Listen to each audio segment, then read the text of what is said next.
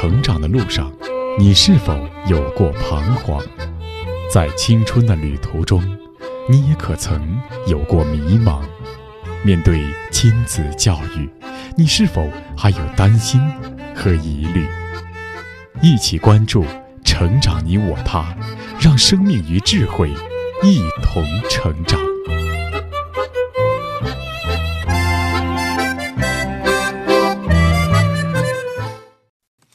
愿生命与智慧一同成长。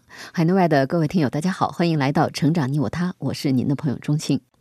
听众朋友，每一对父母都爱自己的孩子，但是假如父母在教育方法上有所欠缺或者不当，引起孩子的反感，教育就会产生负面效应。不知道您小时候是否有过这样的经验？特别不喜欢听父母的唠叨，但是当自己变成了父母，也不由自主地变成了孩子眼中爱唠叨的父母。虽然父母是为了督促孩子，但说的次数多了，孩子心里就觉得很烦。比如一些小事儿一提再提，不让孩子做主；比如翻旧账；比如否定孩子等等。因此，孩子也变得爱顶嘴。那么，假如父母不用唠叨，又该如何对孩子提要求呢？那上期节目，我们一起聆听了资深媒体人周璐所写的《我用阅读教育孩子》一书。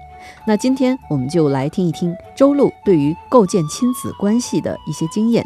我们继续聆听《我用阅读教育孩子》第二章的第九篇，播讲时代。做孩子的成长合伙人，而不是生活监工。开学时，当我们站在校门口，目送孩子们背着书包渐行渐远的背影，在秋日清晨的晴空里慢慢的模糊不见时，我们的心里充满了酸楚的柔情。但是孩子们的心里却是另一番感受。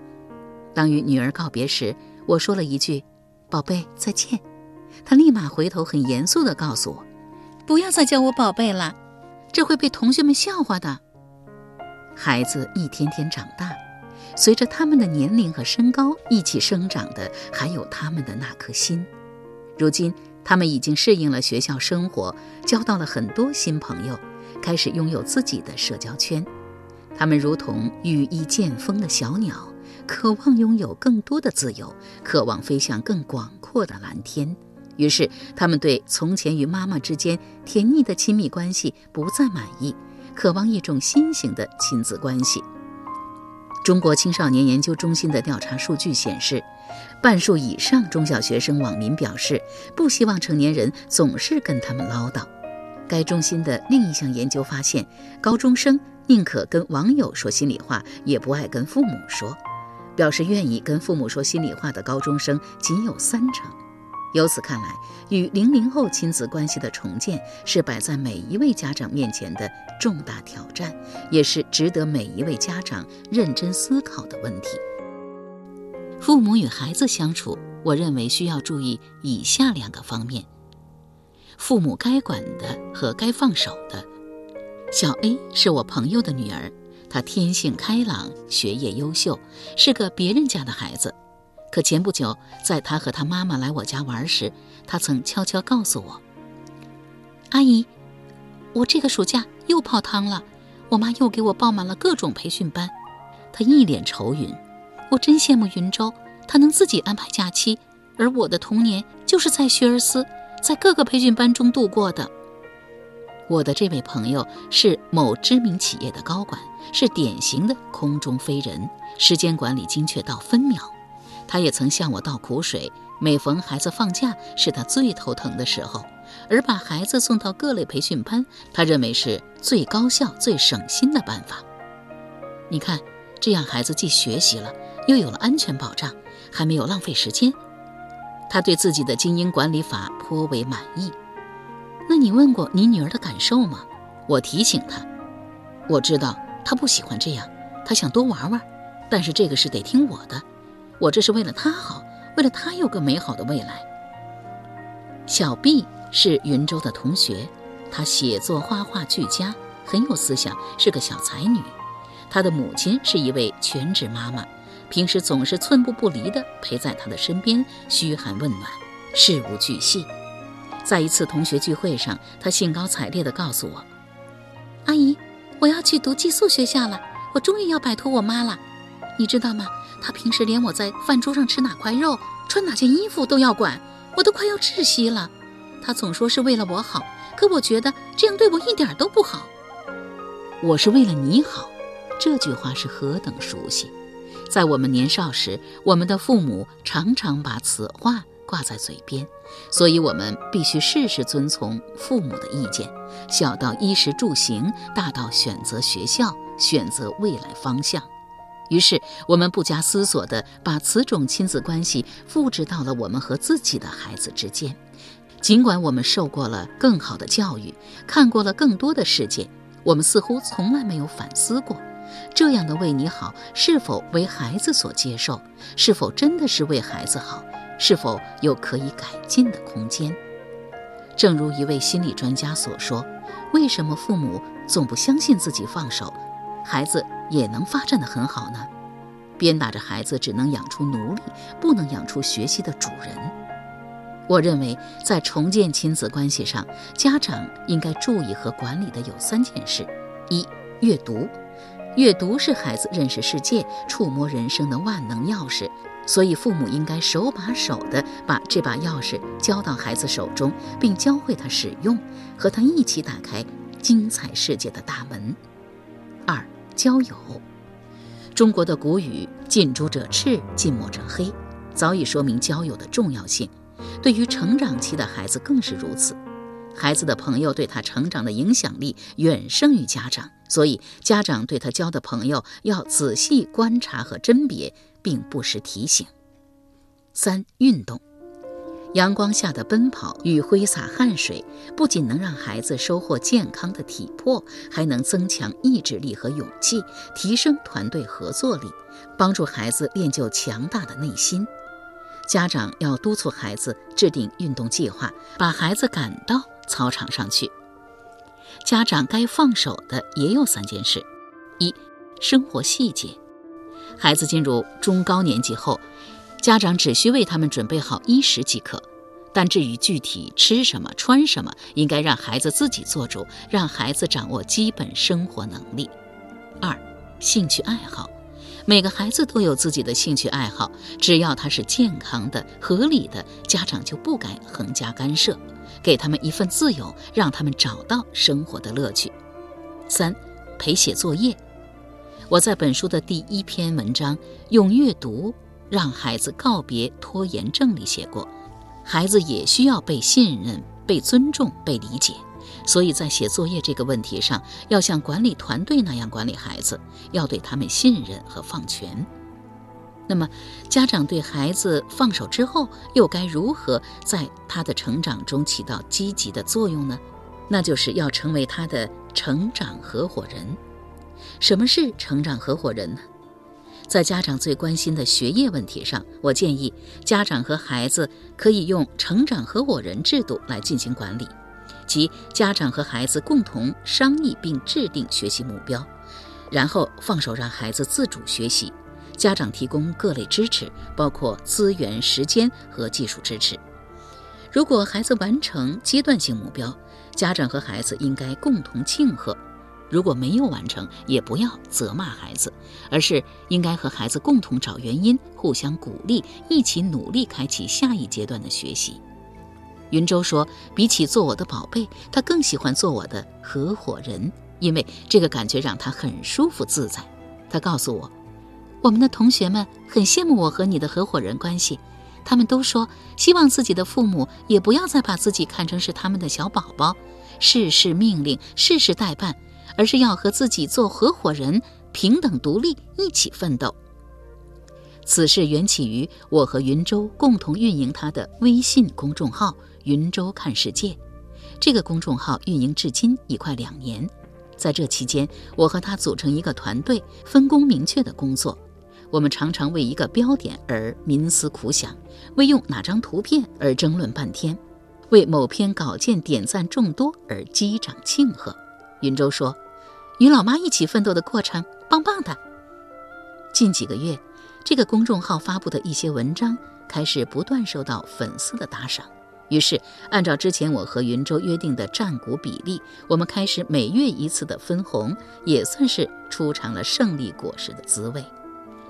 这种关系是一种新型的亲子关系，父母和孩子组成一个团队，为同一个目标携手前行，彼此理解，相互信任，相互尊重，保持各自的相对独立性。这样的亲子关系一定是零零后内心真正接受和喜欢的。我给他起了个名字，叫“成长合伙人”。作为父母，天然会有一种责任感，就是为了孩子好。可是，当父母对孩子说“我都是为了你好”的时候，又往往变得事与愿违。因此，父母应该往后退一步，从监督者变成合伙人。因为孩子一天天在长大，长大的过程就是学习独立、获得人生远航能力的过程。而这种独立能力、远航的能力，一定是在充分信任、充分宽松的环境下获得的。如果父母的指令把孩子的时间、空间都填得满满的，孩子就不可能学会为自己负责，而没有学会对自己负责，孩子也就不可能获得追寻梦想的能力。每一个孩子都有梦想，但追梦也是需要冒险的。那么，父母要如何帮助孩子去追寻梦想呢？接下来，我们继续来听周璐所著的《我用阅读教育孩子》第三章第三篇：好书为孩子累积寻梦的资本。二零一七年十二月，和云州一起看完《寻梦环游记》后。关于梦想的话题，我们讨论许久，然后我提笔给他写了这封信。云州，昨日与你一起看完《寻梦环游记》后，我们沉浸在那让人热泪盈眶的音乐和温暖感伤的情绪里，久久不能自已。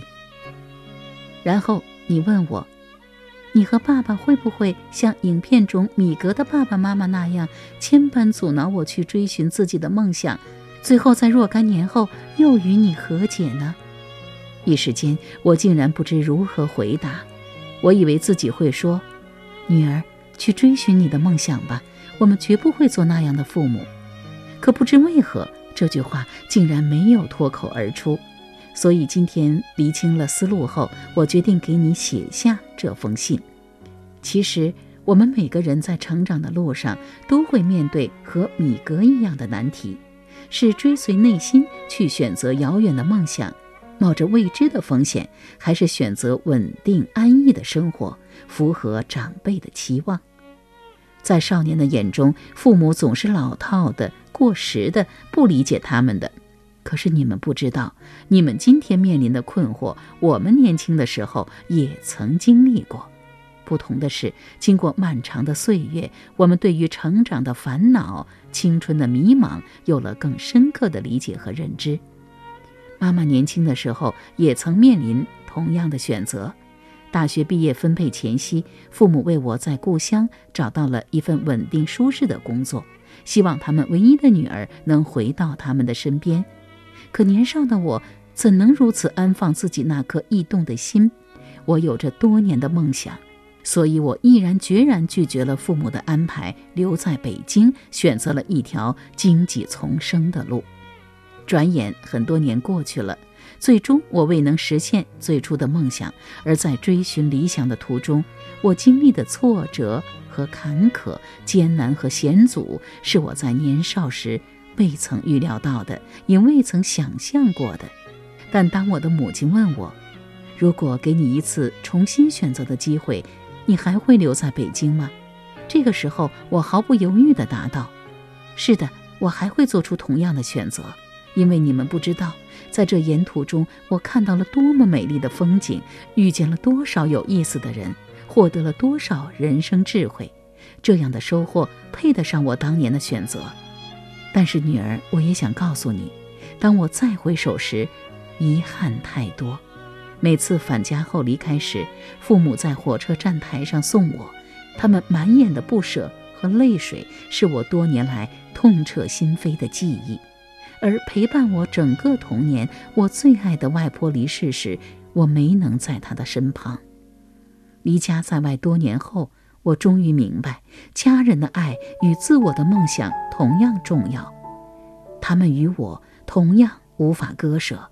没有了家人的爱，就如同这部电影里所演的那样，在偌大的世界里，你的灵魂将无处安放，你终将被人遗忘，直至灰飞烟灭。所以，请你珍惜和家人在一起相处的每个片段、每段时光，请把他们的声音。珍藏在你的心底，亲爱的女儿。当你向我问起选择这个问题，一如当年的我时，我竟是如此矛盾。我既想让你去追寻自己的梦想，让你拥有一生的快乐，又想让你少受一些风雨和磨难，因为我是如此爱你。那么，我现在能做的，便是提醒你，在你追寻自己的梦想之前，请做好储备。不论是知识上的、身体上的，还是精神上的，你现在的梦想是成为一名作家。那么，你是否已经储备读万卷书后的洞见和行万里路后的阅历？你是否准备好了十年如一日、笔耕不辍的毅力与恒心？你是否已经准备好不惧失败、不怕饥寒的勇气与坚持？如果有一天这一切你都已经准备完毕，那么，亲爱的女儿，去追寻你的梦想吧。我会在身后为你祈祷，就像《寻梦环游记》中的那位曾奶奶，举起美丽的花瓣为你送上无限祝福，并没有任何附加条件。正如你去年在美国游学期间给我的信里写到的，你对我说：“谢谢你们，谢谢你们的爱与理解。”我没有办法成为别人眼中的乖乖女，我依旧是那个不肯服输的女汉子。我无法成为老师眼里最标准的三好学生，但我永远是那个有想法、有个性的女孩。我做不到坚持学钢琴，看到五线谱依旧会胆战心惊。我做不到立定跳远合格，现在说起来都心有余悸。我做不到把那些复杂的单词倒背如流，现在想起来仍沉沉欲睡。我做不到的东西太多太多，但是谢谢你们，谢谢你们可以总是在这些时候体谅我、支持我，让我去做我想做的事，不强迫我，不责怪我，不让我的人生被你们摆布。你们相信我，鼓励我，让我在青春的沼泽中不迷茫、不彷徨。坚定自己的信念与初心，谢谢你们忍耐我的坏脾气，在我心情不好时为我带来别样的风景。谢谢你们让我的童年充满阳光，不在卷子堆里度过最珍贵的时光，让我保持爱笑的性格。有一句话说，爱笑的女孩运气不会太差。谢谢你们教会我如何成长。谢谢你们，让我的世界里不仅仅有李白、杜甫，还有莎士比亚、歌德、J.K. 罗琳和村上春树。我想，我能拥有今天的一点点成绩，能拥有一个这样多元化的自己，与你们的爱与包容密不可分。谢谢你们尊重我的世界以及我的观点，让我终于找到自己一直寻找的东西，活出自己的人生。谢谢你们在我失败的时候鼓励我，让我不灰心，不被生活的种种打败，告诉我不忘初心方得始终。谢谢你们鼓励我拿起笔去追逐自己的梦，向着黎明前行，告诉我不管遇到多大的风雨，都要坚定自己的目标，活出自己人生的诗篇。亲爱的女儿，看到以上你写给我的这个妈妈的信，我想。在你寻梦的途中，我对自己最满意的事就是从小为你选书，与你共读。从《城南旧事》到《窗边的小豆豆》，从美国国家地理少儿版到世界历史大冒险，从蒋勋说唐诗到苏东坡传，橘黄的台灯下与你度过的那些共读时光，是只属于我们彼此的动人回忆。我会将它们一一安放在我的心底。从那时起，你的人生之舟已经起航，而我最得意的便是陪你从一本本经典书中采集爱、勇气、智慧、坚持、梦想和希望，渐渐装满你的小舟，伴你上路。如果到了那一天，你离我们远去，踏上你的寻梦之旅，那么就像《寻梦环游记》里那首让人热泪盈眶的主题曲里唱到的，请记住我，尽管珍重，必须说。我想说，孩子，哪怕今后我不在你的身旁，书籍也将常伴你左右，一如当年我们相伴在一起。追寻梦想需要冒险，冒险一定需要底气，而好书的阅读以及父母的充分理解和信任，就是孩子的底气。好了，各位听友，以上我们聆听了资深媒体人周璐所写的书《我用阅读教育孩子》第三章的第三篇：好书为孩子积累寻梦的资本。今天节目的内容就是这样了，感谢各位的收听，下期节目我们再会。